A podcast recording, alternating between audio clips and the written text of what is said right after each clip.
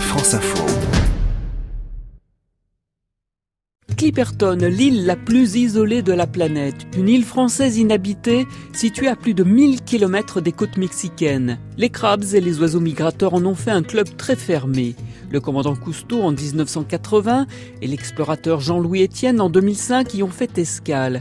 Tout comme Yann Chavance, accompagnant la mission Tara, chargée d'observer l'évolution des océans. Elle émerge à peine à quelques mètres de la surface, à part un gros rocher qui culmine à 30 mètres d'altitude. En fait, Hipperton, c'est un lac posé au milieu de l'océan un grand lagon d'eau douce fermé et qui est juste séparé de l'océan par un mince cordon de terre de quelques mètres de large euh, à certains endroits. Un ruban de sable circulaire de 12 km entouré d'une forteresse corallienne, une micro-planète qui évolue très vite. À certains moments, il va y avoir les crabes qui vont être extrêmement nombreux. Puis depuis, par exemple, le début des années 2000, il y a le rat qui est arrivé.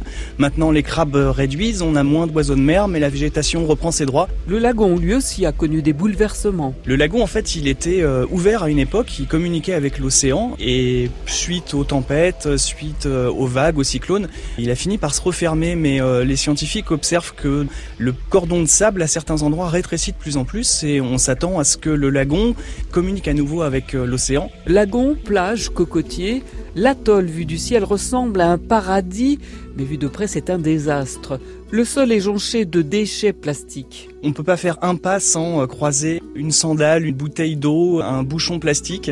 Il y a une étude en 2015 qui a évalué à 40 à 45 tonnes le nombre de déchets plastiques échoués sur les rivages de Clipperton. Alors à quand le grand nettoyage?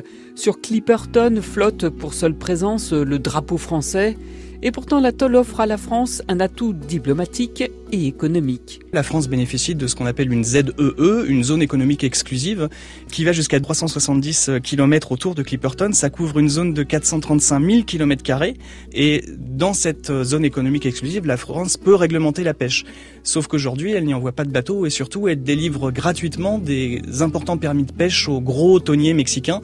Certains politiques euh, en France aimeraient réglementer la pêche sur cette zone qui souffre Les scientifiques réclament l'installation d'une base permanente sur l'île. Elle permettrait d'étudier son écosystème unique au monde et aussi de contrôler les activités de pêche illégales.